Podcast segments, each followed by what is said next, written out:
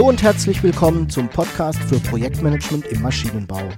Das ist der Podcast für Menschen, die technische Produkte entwickeln. Aus der Praxis für die Praxis.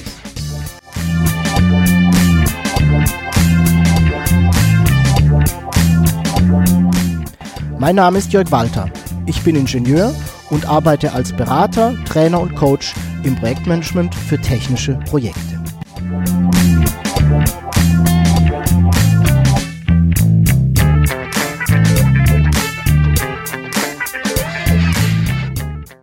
Und herzlich willkommen zum Podcast für Projektmanagement im Maschinenbau. Ich freue mich sehr, dass du auch heute wieder dabei bist.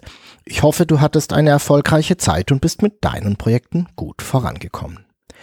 Ich habe dir ja in einer der letzten Episoden auf den Kopf zugesagt, dass du in deinem Unternehmen zu viele Projekte hast. Und warum ich das kann? Nun, ich habe einfach die Erfahrung gemacht, dass es in ganz vielen Unternehmen so ist. Es gibt zu viele Projekte gleichzeitig. Und das führt eben zu einer Menge Problemen. Welche das sind, habe ich dir in der Episode ja schon erklärt. Dabei ist es eigentlich ganz einfach und es gibt bewährte Mittel, wie man der Flut von Projekten Herr werden kann. Das für mich wichtigste Mittel, das wichtigste Instrument möchte ich dir heute kurz vorstellen. Das ist der Projektfilter. Du wirst also heute in der Episode erfahren, was der Projektfilter ist und welche drei Gründe ich sehe, warum du in deinem Unternehmen unbedingt einen solchen Projektfilter haben solltest. Beginnen wir doch zunächst mal zu klären, was ein Projektfilter überhaupt ist. Ein Projektfilter ist ein Prozess, wenn man es ganz genau nimmt. Und, das legt der Name ja schon ein wenig nahe, es ist ein Filterprozess. Mit Hilfe des Projektfilters wird nämlich ermittelt, welche Projekte ein Unternehmen durchführen sollte und welche eher nicht.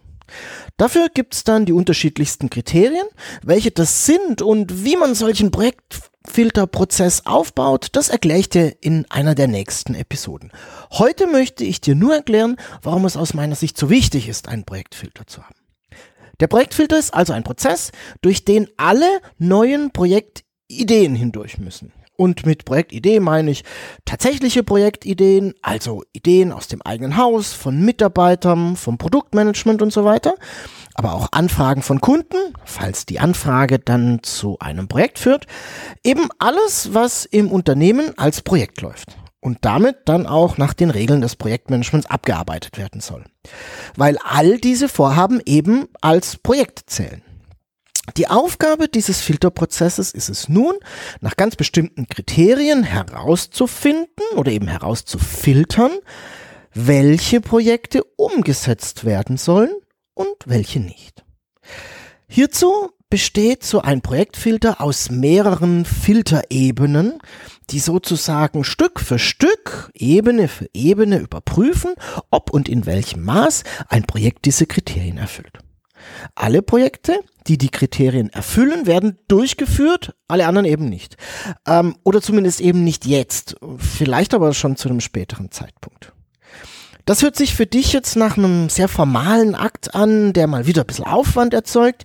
Und ja, das ist richtig. Natürlich erzeugt der Projektfilter Aufwand. Schließlich müssen Projekte genauer beleuchtet und auch bewertet werden. Ich denke, es gibt aber mindestens drei gute Gründe, warum es dennoch Sinn macht, das zu tun. Und die möchte ich dir jetzt gerne einfach mal vorstellen, gemeinsam mit dir durchgehen. Der erste Grund ist für mich, dass ein Projektfilter zu einem klar strukturierten Projektportfolio führt. Was meine ich damit? Wenn ich mir in ganz vielen Unternehmen anschaue, wie viele Projekte es da gibt und welche das denn so sind, dann stelle ich oft fest, dass das, was ich da vorfinde, extrem stark durch den Zufall geprägt ist. Ein Kunde fragt an und natürlich nehmen wir das Projekt an. Das Produktmanagement hat eine Idee, natürlich machen wir ein Projekt draus. Wir haben etwas auf einer Messe gesehen und natürlich darf unsere Wettbewerber nicht davonlaufen, also her mit dem Projekt. Du siehst, worauf ich raus möchte.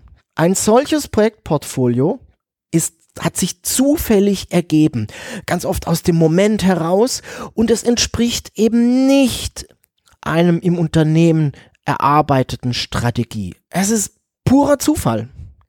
Und möchten wir ein Projektportfolio im Unternehmen haben, das sich zufällig ergeben hat? Äh, ganz ehrlich, ich persönlich würde das immer mit Nein beantworten. Ich möchte ein Projektportfolio haben, das sich an meine Strategie anlehnt, daran ausrichtet, das auch leistbar ist. Ne? Da spielt das Thema Ressourcen mit rein, ähm, aber auch Kosten das mein Unternehmen weiterbringt und so weiter. Und genau das kann ich über einen Projektfilter bewerkstelligen und steuern. Und zwar, indem ich meine Filterkriterien so justiere, dass sie quasi automatisch ein gut durchdachtes und strukturiertes Projektportfolio ergeben. Der zweite Grund für einen Projektfilter heißt für mich, dass ich eine Grundlage für eine Priorisierung habe. Ein wesentliches Problem, das immer wieder bei zu vielen Projekten auftaucht, ist eine fehlende Priorisierung. Was ist am wichtigsten? Was am zweitwichtigsten und so weiter.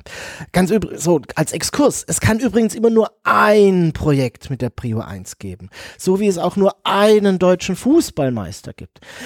Alles andere ist schlicht Unsinn. Das aber nur mal so am Rande. Zur Priorisierung habe ich mir demnächst noch eine weitere Episode vorgenommen. Wie kommen wir denn aber nun zu solch einer Priorisierung? Ja, und hier kann der Projektfilter helfen. Was passiert denn, wenn ich mehrere Vorhaben aus verschiedenen Blickwinkeln heraus mit meinen Filterkriterien im Kopf bewerte? Ich verschaffe mir mehr Wissen über das Projekt. Ich erkenne, wie viel Nutzen das Projekt liefert, welche Chancen es mir eröffnet, welche Risiken damit verbunden sind und so weiter und so fort. Und ich kann das nun in Relation zu anderen Projekten setzen. Ich weiß damit, dass ich zum Beispiel mit dem Projekt A vermutlich mehr Gewinn machen werde als mit dem Projekt B. Ich weiß, dass Projekt C eine Technologie liefern wird, auf der viele weitere neue Produkte aufbauen sollen, die wiederum für das Unternehmen ein neues Geschäftsfeld eröffnen. Und Projekt D macht das eben nicht. Und mit diesem Wissen kann ich die Projekte zueinander in Beziehung setzen mehr Gewinn als und damit natürlich auch wichtiger als, um jetzt mal das Thema Gewinn als Beispiel herauszugreifen. Du siehst, damit entsteht quasi schon von alleine eine Art Priorisierung. Ich kann aber zumindest das Ergebnis als Grundlage verwenden, um eine Priorisierung meiner Projekte im Unternehmen zu erarbeiten. Der dritte wichtige Grund für mich, der für einen Projektfilter spricht, ist, dass sich die Wirtschaftlichkeit des Unternehmens manchmal dramatisch steigt, ansteigt. Das ist etwas, das ich immer wieder beobachte bei Unternehmen, mit denen ich solche Projektfilter erarbeite und implementiere. Unternehmen, die einen Projektfilter haben und ganz, ganz wichtig, diesen auch anwenden, deren Wirtschaftlichkeit steigt in der Regel an. Der Grund dafür ist aus meiner Sicht ganz einfach. Natürlich ist die Wirtschaftlichkeit eines Projektes eines der Filterkriterien. Ich glaube, das ist nicht wirklich verwunderlich. Und um das zu bewerten, muss ich mir natürlich überlegen, welchen Nutzen, meistens sind es Umsätze und Gewinn, ich erwarte und welchen Aufwand, also sehr oft Kosten, äh, ich dafür treiben muss. Das Instrument dafür habe ich dir schon in der Episode 74 vorgestellt. Das ist die Projektergebnisrechnung. Ich verlinke dir die Episode auch auf jeden Fall nochmal in den Show Notes. Wenn ich das gemacht habe, also wenn ich einen Projektfilter habe und mir Gedanken über die Wirtschaftlichkeit gemacht habe, dann stellt sich oft ein spannender Effekt ein, den ich dir gern anhand eines kleinen Beispiels verdeutlichen möchte. Ein Unternehmen hat, sagen wir mal, zwei Anfragen von einem Kunden. Es soll jeweils ein Produkt entwickelt werden, ist zwar ein unterschiedliches Produkt, aber ähm, ein Produkt, ähm, und dann über mehrere Jahre produziert und verkauft werden. Also eigentlich so ein ganz klassisches Geschäft für so einen Maschinenbauer. Ähm, nun stellt sich die Frage, welchen Kunden bediene ich? Kunde A oder Kunde B?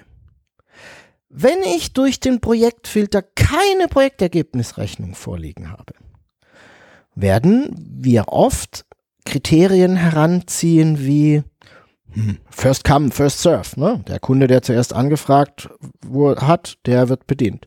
Da spielen dann solche Dinge rein wie persönliche Sympathie oder Beziehungen.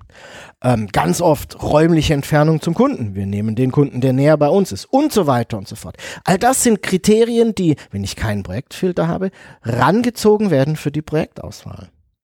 Habe ich aber eine Projektergebnisrechnung, kann ich ganz klar entscheiden, mit welchem Projekt ich einen größeren Wirtschaftlichkeitsbeitrag leiste, welches ich also durchführen möchte.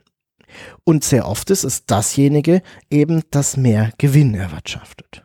Versteh mich bitte nicht falsch. Natürlich gibt es noch einige andere wichtige Kriterien für den Projektfilter, aber die Wirtschaftlichkeit ist schon eine sehr, sehr wichtige. Und durch einen guten Projektfilter schafft es eben kein Projekt mit einem negativen Deckungsbeitrag. Nach diesen ja, Ausführungen und Ideen kannst du dir bestimmt noch weitere Gründe für einen Projektfilter ausdenken. Die, die ich dir eben beschrieben habe, das sind eben für mich die wesentlichen. Ich wiederhole sie dir gerne nochmal. Das war das strukturierte Projektportfolio, eine Grundlage für die Priorisierung und drittens die steigende Wirtschaftlichkeit.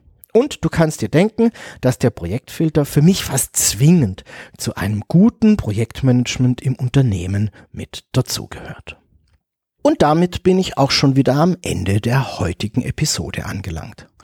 Ich hoffe, du verstehst nun besser, warum es aus meiner Sicht so wichtig ist, einen klar strukturierten Prozess für die Projektauswahl, also eben den Projektfilter zu haben. Alle Infos aus der heutigen Episode, auch die Links zu allen Episoden, die ich erwähnt habe, findest du wie immer in den Show Notes. Dieses Mal unter projektmanagement-maschinenbau.de slash pmmb 090. Ich freue mich natürlich, wenn du mir deine Fragen und Ideen zum Podcast schreibst. Einfach eine E-Mail an jörg.walter.projektmanagement-maschinenbau.de. Wenn dir der Podcast gefällt, dann freue ich mich sehr über deine Empfehlung an Freunde und Kollegen und natürlich auch über deine Bewertung bei iTunes. Ich bedanke mich fürs Zuhören, freue mich auf deine Fragen und dein Feedback. Sei erfolgreich. Tschüss und bis zum nächsten Mal. Dein Jörg Walter.